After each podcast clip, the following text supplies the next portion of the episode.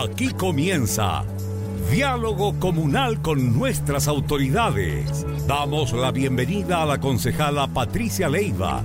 Diálogo Comunal con nuestras autoridades.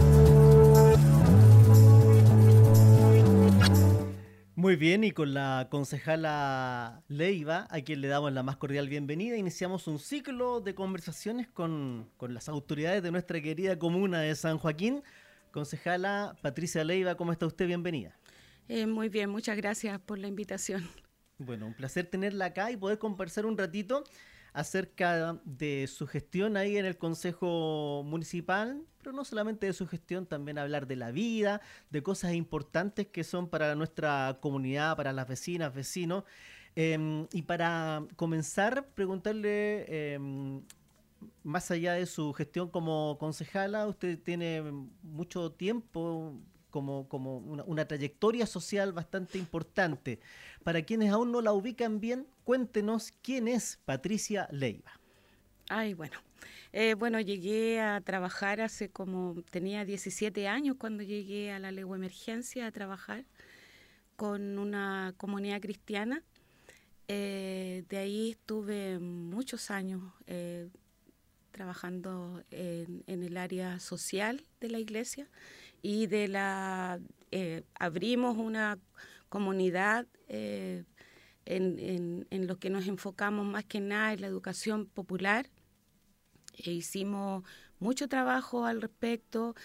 Eh, tratamos en esos tiempos que eran un poco difíciles porque todavía estábamos en dictadura, hacer un poco de prevención. En ese tiempo eran los niños neoprénicos, había mm. neopren. Eh, y tratamos un poco de, abarcar ese tema y verlo de la mejor manera posible porque el neopren era, eh, era legal venderlo. Entonces no era una ilegalidad que un niño fuera a comprar. Y bueno, nos fuimos por ese lado, tratamos dentro de lo posible con, con un montón de gente maravillosa que estuvo cooperando en ese tiempo, eh, de poder hacer por lo menos algo para prevenir el tema donde habían talleres de, educación popular, eh, hacíamos tipo escuela dominical, donde eh, dábamos un desayuno bastante humilde, pero con harto cariño a los niños en ese tiempo que hoy día todos esos niños ya son grandes. Estamos hablando como de los años 80 y de los 80, sí. sí. Sí, yo soy una veterana ya. Pero de ese tiempo, en ese tiempo, y bueno, y después igual eh, fuimos, por lo menos yo me fui familiarizando con, con, la legua y ahí donde hay grandes amigos y compañeros y al tiempo empecé a militar en un partido político eh, donde igual ah, hubo un desarrollo eh, social más que nada que incluía todo este trabajo y, más porque teníamos un, un, montón de gente que, que nos cooperaba para poder seguir en el trabajo eh, comunitario. Mm. Me parece que usted en alguna oportunidad estuvo acá en la radio por el tema No Más AFP. Sí. ¿Sí o no? Trabajo con la coordinadora, tengo el privilegio de, estar trabajando o de cooperar, ser una colaboradora de la, de la coordinadora No Más AFP. Y sí, eh, estoy al tanto constantemente con ellos. Ellos han sido tremendamente solidarios porque esta arista del trabajo se ha abierto a, otras, a otros a otros trabajos y, se ha dado otro enfoque. De hecho, la causa Nomás FP, eh, nosotros tenemos una olla común que se constituyó más o menos hace como dos años y medio.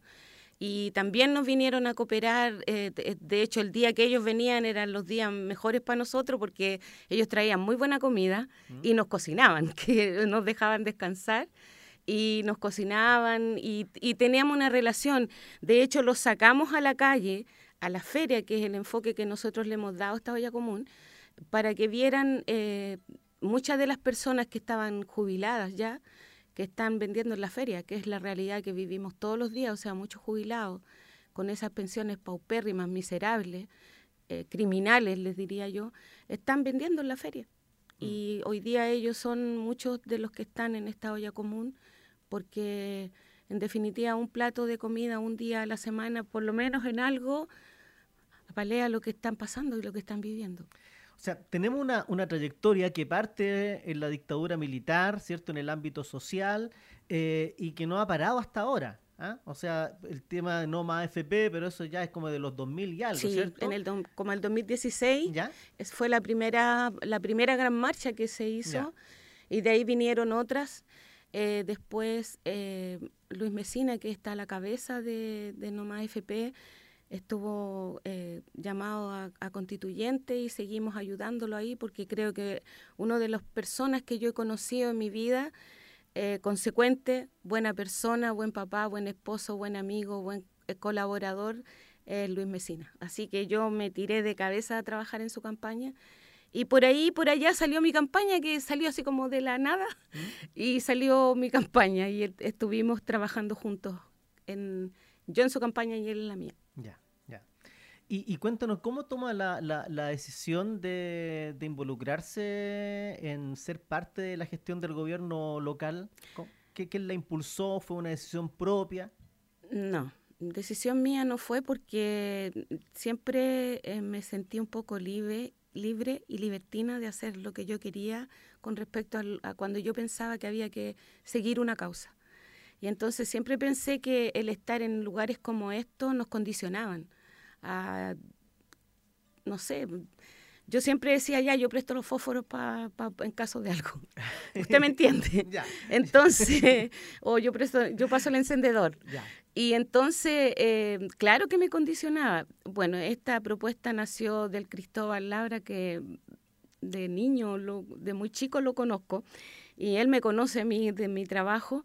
Y, y un día cuando él empezó su gestión, armamos una, un- una asamblea que es eh, del todas y, todas y todos, y por ahí me empezó a, a- a sugerir. Yo decía, no, pues Cristóbal, con otras palabras un poco más, más eh, duras. Yo decía que no, que yo, cre yo creía que yo no tenía eh, nada que hacer ahí. Eh, bueno, en, en esto se entera mi esposo, por ahí los amigos, las amigas cercanas, ya vamos, vamos, al- en definitiva ya, fui, pero tuve la buena noticia que no, que el, el CERVEL me, me rechazó, pero solamente por una firma, ¿no? porque yo fui sola a, a inscribirme y, y el, el notario eh, la firma la inscribió en el, en el, al otro lado de la- del documento y el CERVEL te permite solamente subir un puro documento. Así que, un, bueno, mi compañera y amiga que estaba ahí de cabeza para que yo estuviera ahí, la Nicole Arquero, me dice, no, yo, yo arreglo esto, esto se arregla por el CERVEL. Y yo, yo estaba en la playa eh, pasando por un momento muy difícil, había quedado viuda en esos momentos Durante Y- la campaña. durante la campaña. Sí, entonces yo entre que estaba en- viviendo mi duelo y, una campaña no era, no tenía nada que ver en ese momento, no estaba yo preparada para algo así. Pero estos, estos amigos que, que fueron más que hermanos, estuvieron ahí sosteniéndome, levantándome, no, tú puedes, tú puedes, tú puedes. Y bueno, el CERVEL contestó y dijo que sí. Y ahí dije, ¿qué vamos a hacer? Yo le decía a la chiquilla, "Pero yo no voy a dejar de hacer esto, ¿ah? Ah, pero yo no voy a dejar de hacer esto, yo la olla la voy a seguir. Y, y peleando conmigo misma y con las circunstancias que estaba viviendo en ese momento. Mm. Ya, y un- un- una vez que, se realiza la, la elección y que usted es electa concejala por San Joaquín, y cuando llega al Consejo Municipal, ¿con qué se encuentra? ¿Cuáles son...? Eh, porque me imagino que, que las demandas de la, de la población, ¿cierto? Bueno, tienen que hacerse carne ahí en el Consejo Por Municipal. supuesto. ¿Y cómo, cómo enfrenta ese momento? Bueno, primeramente la más sorprendida fui yo de haber sido electa. Eh, agradezco a estos votos que, que yo, yo decía de dónde salieron. Pero bueno, están ahí. Y, y hacerse cargo de esta responsabilidad eh, creo que ha sido uno de los más grandes desafíos. Eh, primero, lo primero que he hecho es guardar mucho silencio para aprender. No, no, eh, siempre estoy preguntando, y no porque no me quiera equivocar, porque en esto sí nos podemos equivocar, pero siempre estoy preguntando porque yo estuve del otro lado, yo fui una usuaria del consultorio, de la municipalidad, de todo lo que vivimos, yo he vivido siempre en esta población, en esta, perdón, en esta comuna, entonces he- guardado un silencio respetuoso para ir aprendiendo. y sí, lo que sí trato constantemente de informar, porque creo que hay mucha desinformación con respecto a los beneficios que tienen los municipios y que no, no lo sé por qué se guardaban en, no sé si se guardaban, no quiero pensar mal, pero habían un montón de cosas que hoy día nosotros podemos eh, tener, acceder y no lo podíamos, no, no sabíamos ni que existían. Entonces eso es lo que trato, mi, mi, mi eh, lo primero que yo trato de hacer es comunicar a la gente de los beneficios que hoy día se pueden ocupar y que están ahí en el municipio y que están para toda la comunidad. ¿Como qué tipo de beneficios que la gente no ubica? Mira, están, hay mucho el tema con el adulto mayor, están los temas de, de, de las becas, que yo era parte de las madres que pedía beca para mi hija. Eh, porque tenía un, buen eh, NEM, porque tenía buenas notas y nunca me resultó la beca porque no, no, no sabía cómo hacerlo. También estaba este mito que se crea alrededor de los municipios con que los amigos nomás son los beneficiados. Por lo menos hasta ahora eh, doy fe y, le hablo a, a mi comunidad. Yo no he visto amigos privilegiados, de verdad, no lo he visto. Y si lo viera, hablo, porque creo que no es justo porque creo que todos tenemos derecho a acceder a estos beneficios que son otorgados con ese, con ese fin, de beneficiar a la comunidad. Mm. desde su experiencia em, como, como vecina, pobladora y ahora como concejala, ¿cuál diría usted que son las mayores demandas que tiene la comunidad de San Joaquín? Mira, hay un tema que constantemente se habla, pero creo que ha sido, no sé si es la palabra justa, muy manoseado, que es el tema de la seguridad. Yo creo, yo vivo en el Pinar, en el Cinco Poniente, donde creo que dos veces he visto eh, un asalto y con eso. Creo que el que me lo hicieron a mí, que me robaron un celular y no he visto esos cuadros de violencia que hablan tan grandes. Creo que todo ha tenido que ver con este encierro tremendo. Yo soy una eh, detractora del tema de, la, de las rejas que cierran los pasajes, porque siento que mientras más encerrados, mm, como que damos más, como que, no sé, me imagino que en la mente de la persona que quiere entrar a robar hay esta sensación de que si están tan encerrados, por algo. Yo abogo a que nosotros abramos nuestras casas eh, como cuando éramos niños. Y, y, si la vecina te veía, no sé, si decía y la cimarra, no sé, ¿tú te acuerdas que te conocían todos?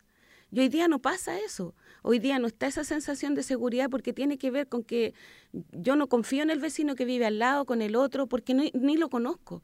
Y entonces creo que a nosotros nos ha perdido eso. Nos han, nos han dejado tan encerrados y no nos han dejado participar entre nosotros. Yo lo cuento siempre como experiencia. Yo salgo a veranear y yo le paso la llave a mi vecina. Y ella cuando sale me dice, Pati, voy a salir, ya vecina. Y estamos vigilando nosotros, porque nosotros mejor, si mejor conocemos a los familiares que vende, que vienen a las casas, no sé, conocemos a los sobrinos, a la tía, al abuelito, pero si viene alguien extraño, claro que vamos a saber. Bueno, por lo menos en mi pasaje tratamos de conservar eso. Sé que es difícil, que no es fácil, pero creo que lo daba el otro día en el consejo como, como ejemplo, la Plaza del Pinar. Yo recuerdo que la Plaza del Pinar no podíamos ir. Era súper difícil estar ahí porque o estaban tomando o se estaban drogando o habían eh, eh, eh, personas violentándose entre ellos. Era un lugar difícil de ir. Hoy día no. Hoy día la plaza está abierta, está iluminada. Hoy día si tú vas a las 6 de la tarde, 5 o 6 de la tarde, está lleno de niños. Hay, hay un lugar maravilloso donde, donde los niños pueden compartir, donde las mamás se conocen, donde, no sé, pues está esta, esta cosa de poder compartir con otro. Oye, mira, yo conozco, hoy el colegio, hoy día que están en los colegios, se pueden compartir y eso es seguridad para mí. Eso es una forma de seguridad. Y entonces, claro, se ha dicho que hoy día, si tú lo ves, es más la inseguridad que la seguridad. Yo estoy insegura de, de, hacer un montón de cosas porque tiene que ver con que tampoco hemos aprendido. Si yo sé que voy a andar con el celular caminando en la calle, tipín ocho y media, nueve de la noche, en un lugar que no, que no es, que ya está calificado como inseguro, claro que voy a estar exponiéndome. Entonces también tenemos que aprender que esta realidad existe, desgraciadamente existe. ¿Y cómo, cómo se compatibiliza eso? Porque usted no, nos decía que a usted no, no, le gustan las rejas, pero si le preguntamos a la gente de los pasajes y tuviesen la posibilidad de Todo cerrar lo quieren hacer, por supuesto. La mayoría estaría por encerrarse. O sea, claro. yo de hecho vivo con seis cámaras de seguridad, dos lomos de toro mm. eh, y reja. Y una, y una chicharra. Bueno, y hay otro tema anexo que ya nos habituamos. Yo vivo acá al, al, al, sur de la comuna y, ya nos habituamos a, escucharlo o, son balaceras o son fuegos artificiales. Y así por todas partes, como que ya es parte y lo, lo, naturalizamos. ¿ah? Algo que es absolutamente anormal y ya lo tenemos internalizado. Bueno, eh, el alcalde ha, instruido a, a Seguridad Ciudadana a, a identificar esos focos donde están y, ya han habido partes y han habido eh, reprimendas para este tipo de acciones porque definitivamente la maravilla que era ver los, los, juegos artificiales en, en la Navidad o en perdón en el Año Nuevo hoy día se volvieron en que todos sabemos por qué los tiran entonces, yo no quiero que mi nieto, mi hija se, se familiarice con algo así. Nosotros estamos tratando dentro, dentro de esta gestión de erradicar el tema de los juegos artificiales. Primero porque no se condicen, no, no tienen nada que ver con, una, con, con que nosotros, la comunidad, o sea, yo no soy consumidora de nada, eh, más allá de que fume un cigarro. Eh, entonces no me tengo por qué enterar que llega algo que está que es un delito. Pero, pero eh, a nivel local, eh, si bien se hacen esfuerzos importantes por la seguridad, pero el tema, la mayor responsabilidad recae en el Ministerio del Interior y Seguridad Pública. Definitivamente. Y, claro, es un tema que no solamente atañe a San Joaquín, sino que atañe a Macula, Granja, San Miguel, La Florida. Bueno, todos nuestros vecinos tenemos los mismos problemas. Y, y, claro, hay una... ¿Cómo, cómo, ¿Cómo se aborda el problema? O sea, por eso te decía, el, el, tema es un tema tremendamente difícil y, que, y yo creo que parte por ahí el tema de la inseguridad que sentimos todos, de, de, poder, de poder encerrarnos. Pero cuando hay una balacera como las que tenemos de repente en la legua, la inseguridad eh, se vuelve un caos porque tienes miedo de que te llegue algo por el techo. Y eso se vive, lo vivimos, pero y, hemos estado visibilizando, de hecho el alcalde ha estado en, pidiendo a los medios que vengan, que se visibilice el tema, porque es un tema serio, porque mueren inocentes. Y eso puede pasar y, y, se, y se ha dado que pasen ese tipo de cosas. Entonces, nosotros queremos una comuna tranquila. Lo que nosotros queremos es vivir e, este derecho, como decía Víctor Jara, este derecho a vivir en paz no sé, yo siento que cuando nosotros tomemos ciertos espacios y nos hagamos como saber de que nosotros vivimos, mira, yo estaba viendo un tema con la, con la legua emergencia, yo recuerdo que em, las familias se juntaban a llenar, no sé si has ido alguna vez en los tiempos de Navidad, eh, se llenan de, de, de, papeles, de guirnaldas de papeles que se hacen y sirven para cambiar un poco el calor que hace, porque hace mucho viento. Eso se juntaba en las familias a hacerlo. Y cada pasaje organizaba qué pasaje quedaba más bonito. Hoy día se da muy poco. ¿Por qué? Porque, porque está el miedo, el miedo de que, de que si estáis haciendo algo, te pase algo. Si estás, no sé, poniendo las guirnaldas y, y viene una balacera. Nosotros no tenemos nada que ver con ese mundo. Ese mundo no es nuestro. Y no, y no tenemos por qué hacernos parte de algo así. Tenemos saludos que le envían, ¿ah? Em, acá dice un saludo cordial a la concejala de la legua. La legua necesita gente así de verdad. Juan Rivas le manda ese saludo y también le saluda, saluda a Patricia eh, de parte de Felipe Subaú. Ay, muchas gracias. Eso. Bueno, el tema de la seguridad y otro tema que también me imagino eh, eh, los vecinos se lo habrán manifestado es la preocupación por la salud. ¿ah? Eh, yo no sé si a usted le habrá llegado o la gente le comentará que, yo sé que no hay pie atrás con el teletriague, pero a nadie le gusta el teletriague. ¿ah? ¿Cómo, ¿Cómo, usted lo, ve eso? Sí, pasa un poco por, por... Yo no lo encuentro tan terrible. Ya. pero lo personal. No, acá los auditores reclaman. No, sí, me imagino, claro, porque cuando uno desconoce cómo es el sistema, también tiene que ver con eso.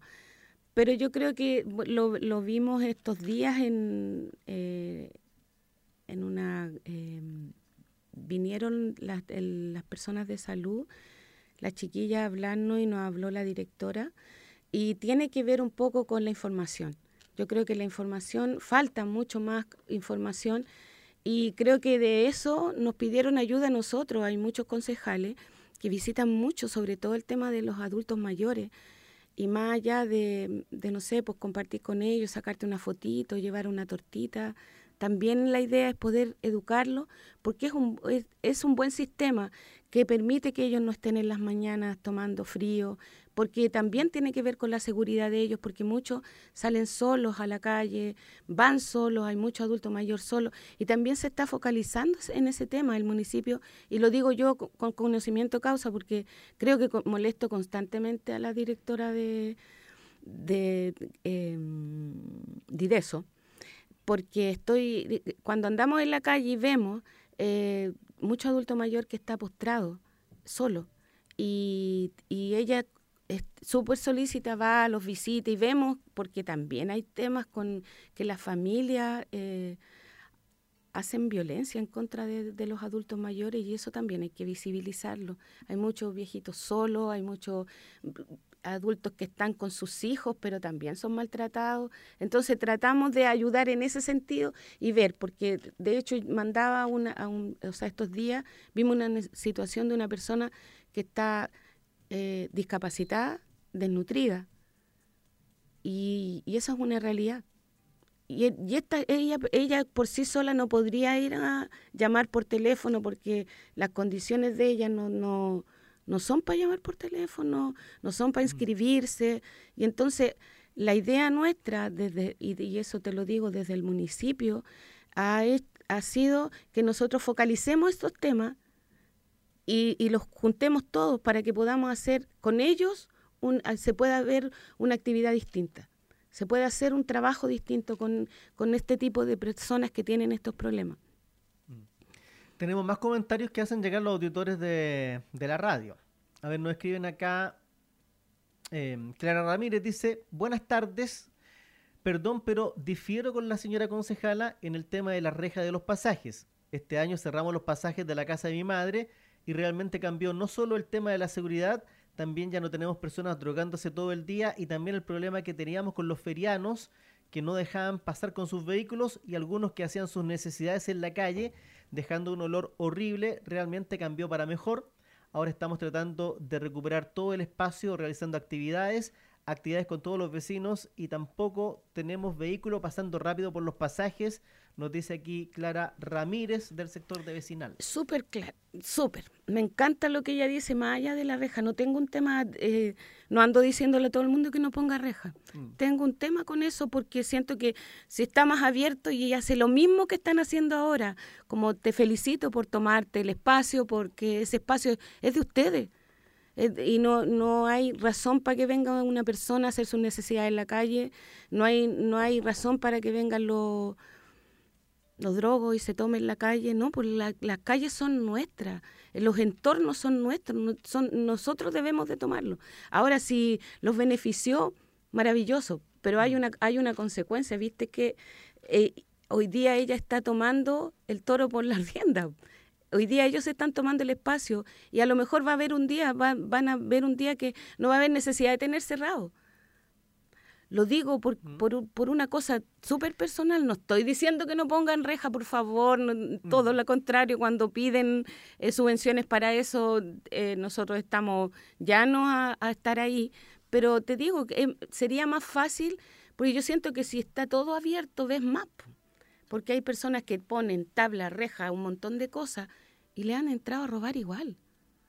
Ahí eso es donde yo hay, hay una contradicción vital, porque claro, los que tienen que estar detrás de la reja son los delincuentes, no la gente detrás por supuesto. la reja. Es como lo que pasó una vez en la legua, ¿cierto? Cuando para, para solucionar el problema de las balaceras blindaron las casas.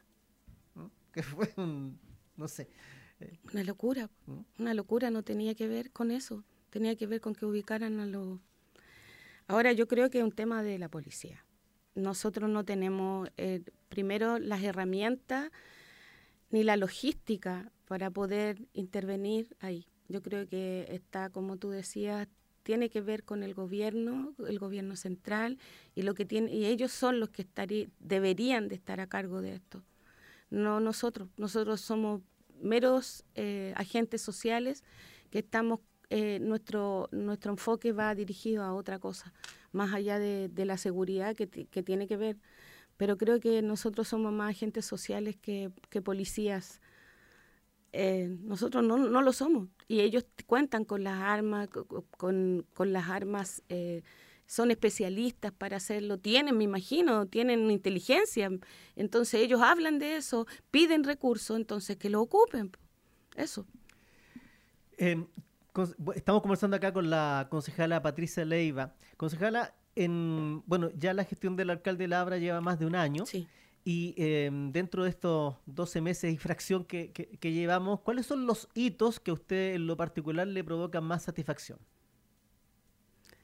Bueno, hablamos nosotros de democratizar las decisiones eh, y una de las cosas que más me ha gustado de este, de este nuevo eh, gobierno ha sido que el municipio ha salido a la calle. Nosotros hacemos cada una vez al mes hacemos el municipio en terreno. Y, la gente se siente motivada a que puede ir. Termina obviamente el consejo, es una cosa que está... Em, nos dirigimos todos, hablamos entre nosotros, se soluciona el tema del consejo y quedan los dirigentes ahí.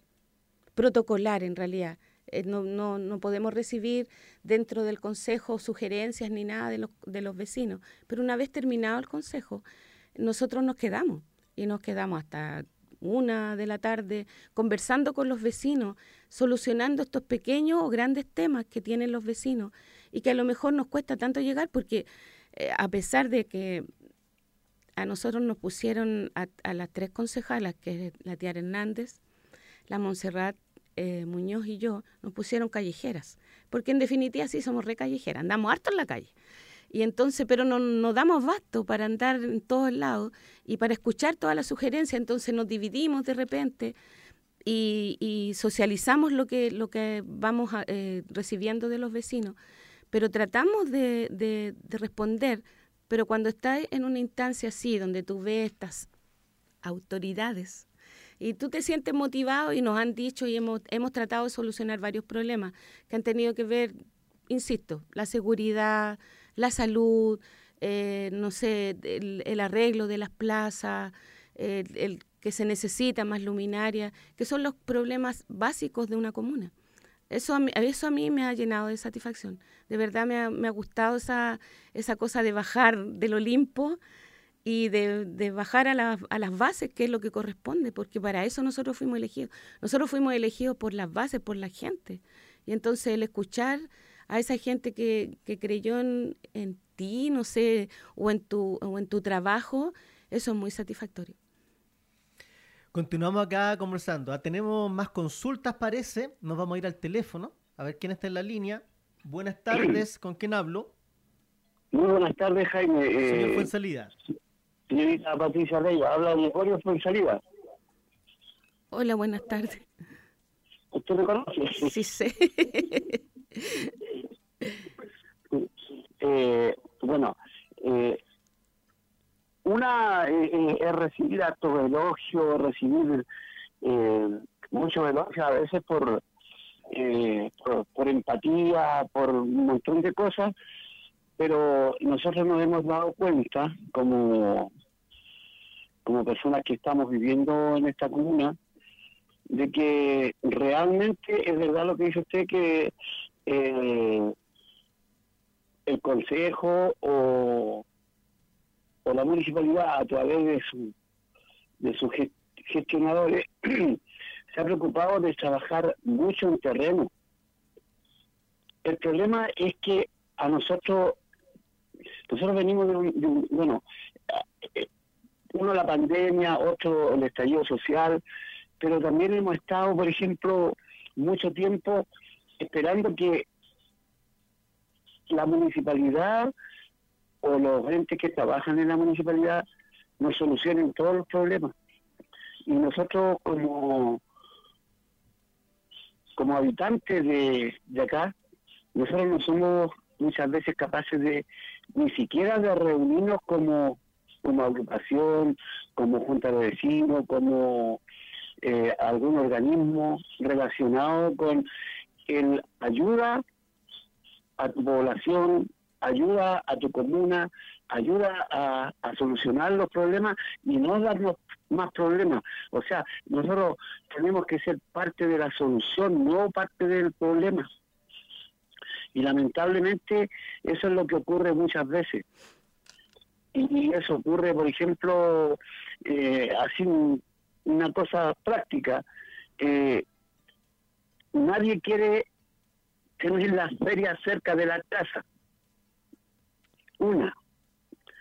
Eh, ¿Qué pasa, por ejemplo, con la gente indigente que, que se toma los lugares eh, que son de uso común, que son espacios que eh, unen a la gente, donde se reúne la gente, espacios públicos como las plazas, y después llegan gente a tomarse esas plazas, a ponerse una carta, a ponerse algo por ahí, unas tablas y, y, duermen ahí, pernoctan y además que también eh, se ve mucho alcohol, mucha droga, mucho muchas cosas que, que no van con, con, digamos, con el espacio que uno necesita eh, para sus niños, para su gente adulta mayor. Eh, pasamos ya un invierno, pero ahora ya viene el tiempo bueno y la gente necesita ocupar esos espacios. ¿Qué pasa eh, ¿cuál es la solución a, todo ese tipo de situaciones, señorita Patricia Leiva? Esa es mi pregunta. Muchas gracias. Lo dejamos que escuche por la radio. Hasta pronto. Sí. Ya, te voy a responder el tema de la feria. Eh, lo que lo que sé, porque lo que no sé no lo invento. Eh, las ferias están establecidas ahí. lo único que sé es que se van a pavimentar eh, los espacios que tienen de tierra para que ellos puedan eh, estar en mejores condiciones. Eh, sé de muchos vecinos que les molestan los olores, pero también hay que tener un poco de empatía. Ellos son personas que necesitan vender y además nos traen a nosotros, a la comunidad, las verduras y las cosas que nosotros necesitamos más baratas. Y creo que eso lo, lo tenemos que sopesar. Es un mal necesario. es un bien para la mayoría, pero la gente que vive ahí en la está... Claro, Yo, lo, yo lo entiendo, yo vivo en mm. comercio.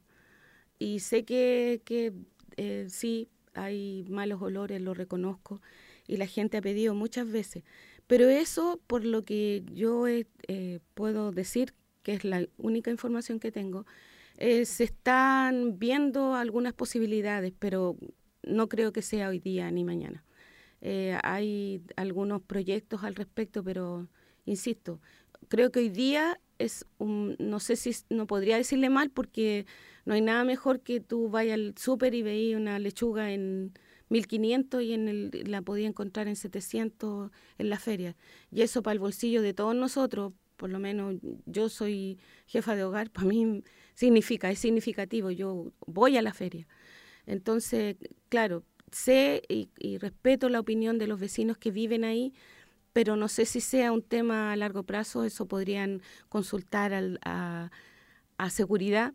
No soy la persona indicada para, responder eso de verdad. Y con respecto a los, a los indigentes, sí te puedo contar eh, que mm, se ha tratado de erradicar, de hecho, no sé si tú conoces, bueno, yo sé que conoces, la feria, perdón, la Plaza Salvador Allende, que era, era un campamento. Y hoy día está un compañero eh, al cual le mando un abrazo fraterno, solidario eh, y de mucho apoyo, que se hizo cargo de ahí y lo sacó.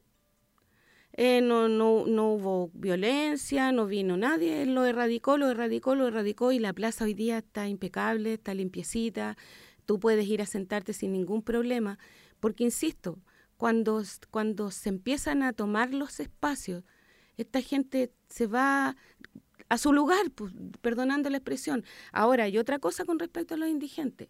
Hay muchos que eh, hemos estado ahí cuando, cuando los han sacado y resulta que ellos no quieren volver a sus casas, a ellos les gusta esa vida. Ahora, para mí o para nosotros, a lo mejor, para el común de la gente, es irracional pensar que vivir en la calle es lo mejor, pero hay gente que le gusta.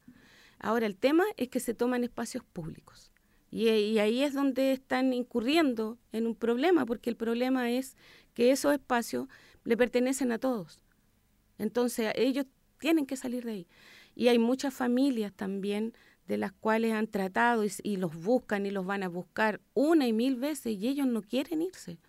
Y entonces por eso se arman estos pequeños, eh, eh, buscan sus carpitas y se instalan en un lugar. Y ahora hay otra cosa, chiquillos, que les quería contar, que de repente los echan de Macul y se vienen a, San Joaquín, los echan de San Joaquín y se van a la granja. Ellos son nómades, ellos van a todos lados. Entonces, ¿de dónde los sacan? Lo más probable es que en algún momento se busque una solución, pero hoy día una solución real para el tema de, la, de las personas que están en la calle tiene que ver mucho con el Estado, la familia y ellos mismos. Ellos, de verdad, yo he hablado con muchos y ellos dicen, no, yo vivo bien. Yo vivo bien en la calle, me voy a bañar al hospital, me dan comida en la tarde, eh, salgo a trabajar, no pago luz, no pago agua, no le debo nada a nadie. Hay, hay gente de los que están viviendo en la calle, muchos de ellos trabajan, aunque usted no lo crea, no, no todos viven de, de la droga, ni, pero no, no tienen, hay gente que, de hecho hay un señor que venía de, de Iquique, y él no tenía dónde vivir, armó su carpa y sale a trabajar todos los días. Y después ya ahora está viviendo en un auto y ahora ya por ahí, por aquí, por allá se consiguió un lugar donde él pudo juntar platita y pudo irse a un lugar eh, a vivir. Está arrendando una pieza. Hay, hay en, en, esto también hay otras realidades, no es tan solo el, el, el drogo que se tomó la calle y que mm. hay, hay detrás de esto, recuerden que vivimos en un país que todavía tenemos muchas carencias y estas carencias están escondidas, porque da vergüenza decir, oye, yo vengo de Iquique, estoy viviendo en la calle. Pero esa es una realidad, también está la otra, del violento, del drogo, del que hace sus necesidades en la calle, que no tiene ningún respeto por los ciudadanos, por la gente, por el adulto, por los niños. también está ese, ese sujeto y, y con ese sujeto es el que tenemos que tratar de de que por lo menos nuestra, en nuestra comuna no está, ahora no vamos a tirar el cacho para otras comunas porque eso falta de solidaridad, pero ellos lo hacen, ellos se toman un espacio y cuando los echan de ahí, emigran. Eh, de hecho, en el bandejón de, de acá de departamental, habían unas personas que no eran de la comuna, eran de la granja.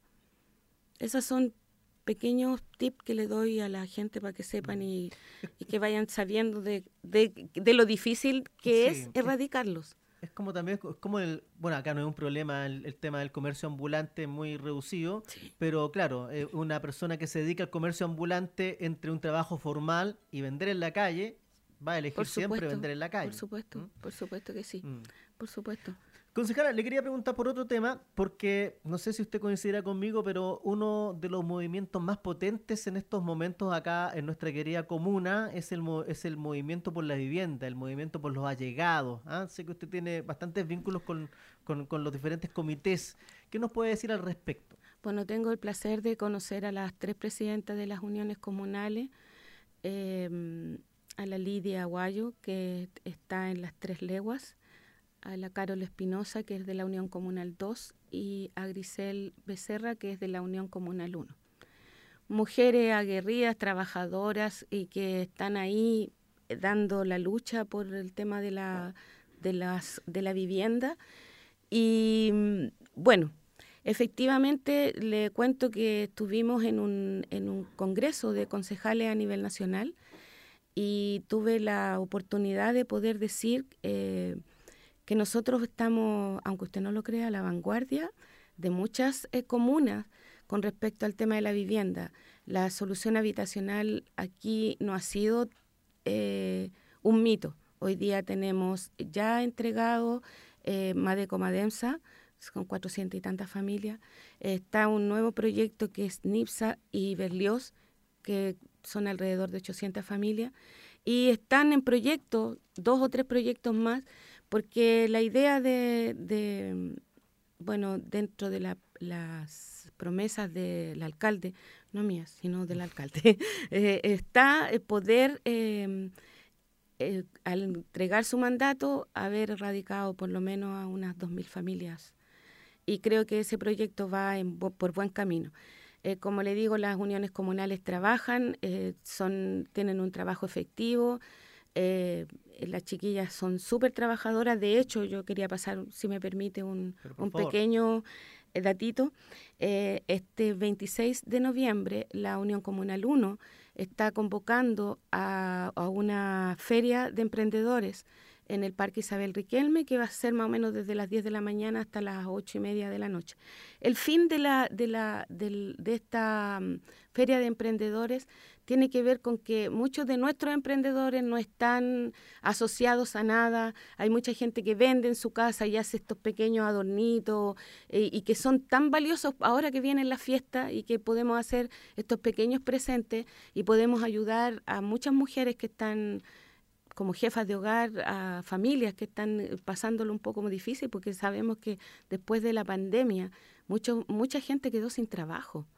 Y entonces, eh, en, dentro de, de, esta, de esta cosa que tenemos, chispeza que tenemos los chilenos, empezaron a emprender y les, y les ha ido mejor. Entonces, la idea es poder llevar a estos emprendedores y que ellos puedan vender. Por eso hago una invitación cordial a la comunidad que vaya, porque el fin de esta feria de emprendedores no es mostrarlo, sino que también les puedan comprar, porque ellos subsisten con esto y también ayudan a sus familias. Así que el 26 de noviembre en el Parque Isabel Riquelme va a estar la Unión Comunal 1 haciendo esta feria de emprendedores y con tenemos alrededor de 80 cupos, o sea, perdón, de 80 cupos, ya están casi todos listos, eh, donde van a ir estos emprendedores a, a vender su artesanía, va a haber comida, entretención y nada, y también por una forma de sociabilizar también, de que, no sé, el que vende cuchuflí pueda vender al que vende caluga, o el que hace, el que hace artesanía pueda decir, eh, mira, yo fui a un curso y allí aprendí. Eh, también está, eh, vamos a tener stand de, para que también la gente sepa de la oficina de la mujer, de los talleres que se están dando, que son tan importantes. Y ese es como el fin de esta feria más allá de mostrarnos eh, o demostrarse, eh, que también vayan, consuman, los vean y que, y que participe la gente. Son instancias súper bonitas. Y en el parque va a estar bonito, va a estar fresquito, van a ver helado, va a haber, no sé, hay, creo que hay varios que van a vender cosas ricas, viene un cubano que va a vender comida cubana. Así que va a estar entretenido. Concejala, le quería preguntar, ya que nos queda un poquito de minuto, eh, yéndonos un poco más al ámbito político, eh, em, ¿Cómo ve usted el, proceso constituyente? Uno a esta altura se pregunta si es que hay eh, proceso constituyente, pero ¿cómo em, el triunfo del rechazo le, sorprendió? ¿Cómo vivió esa, esa jornada del 4 de septiembre? Bueno, nosotros hicimos un análisis, varios que nos juntamos. Algunos se subieron al carro y dijeron, no, yo sabía que, íbamos, que iba a ganar el rechazo y eso es mentira. Yo creo que todos pensamos que iba a ganar eh, la prueba. Los que nos dimos el, el tiempo de leer, de analizar y de ver, no había por dónde rechazar. Sobre todo los que tenían que ver con el tema de la vivienda, de las pensiones, de la salud, de la educación, que son los temas principales que, que rigen este país y que, y que están ahí en latente constantemente. Eh, yo creo que lo que nos pasó a nosotros, veníamos de muchas campañas donde éramos ganadores, pues habíamos sido ganadores de varias campañas y creímos un poco que la gente eh, estaba más informada. Ahora, la, la antipropaganda que se hizo, la propaganda en contra que se hizo, eh, yo los felicito. Los tipos hicieron un, un gran trabajo porque lograron eh, meter el tema de, la vivienda y se metieron por un tema muy sensible en la ciudadanía. Que, y entonces dijeron que no. Se metieron en la salud, la vivienda y la educación y dijeron y, fue, y fueron los antagonistas de esta propuesta. Y al, al ser antagonistas, eh, también que fui, fuimos muchos los que dijimos cómo se le permitió que dijeran tanta mentira cómo, los medios de comunicación permitieron, bueno, detrás de los medios de comunicación estaban los mismos que han hecho su fruto de, todos estos bienes que, están, que, que, son los que tienen las inmobiliarias, que son los que están en el tema de la salud y que son los que tienen universidades. Obviamente ellos no querían perder esto. Entonces, claro, hicieron su trabajo, lo hicieron muy bien y lograron... Eh, que la ciudadanía, más allá de que, porque esto fue una cosa con el miedo, metieron miedo. Yo no quiero que me quiten mi casa, yo no quiero que, yo tengo una casita en la playa que, que me la gané con esfuerzo, con mi viejo, lo construimos y esa es la herencia de mi hijo y me la van a quitar. Cosas que nunca salieron en la constitución. Jamás dijo eso. Y no es que no dice que la vivienda es propia, no es que no... Di y, y se agarraron de, sacaron el texto de contexto y se agarraron de ahí y lograron hacer un, un, una antipropaganda tremenda en contra de lo que era la prueba. Yo, en lo personal, leí completa la, la, propuesta y había momentos en que, de verdad, eh, puede sonar cliché, pero a mí me emocionaba la propuesta. Creo que la propuesta tenía muchas cosas, más, más, más bien que de mal. Lo mejor, lo más probable, habían pequeñas cosas de las que yo no manejaba mucho tampoco, pero en el tema que a mí me interesaba, que tenía que ver con la vivienda, con la salud y con la educación, eh, a, mí me, a mí me satisfacía la propuesta. Era una propuesta buena. Y creo que a nosotros, a los que hicimos la campaña y que anduvimos en la calle y que nos sacamos la mugre, sí nos faltó eh, creer un poco en que estábamos haciendo un buen trabajo. Creo que debimos eh, hacer un poco más de educación enseñar un poco, porque una cosa es que te entreguen algo, porque cuando tú vas a alguna parte te entregan una ficha, una ficha, un librito, lo que sea, y tú si te interesa lo lees, pero si no te interesa no, no lo lees. Entonces creo que nos a nosotros nos faltó difusión eh, y, y, no dar por sentado que íbamos a ganar. Creo que por ahí es el análisis que pudimos hacer. Bueno, entre paréntesis, la campaña del rechazo recibió un premio internacional justamente por cómo llevaron la... Me imagino. O sea, no es chiste, es verdad. recibieron un premio. Sí. Claro, porque, o sea, trabajar con, la, con el miedo.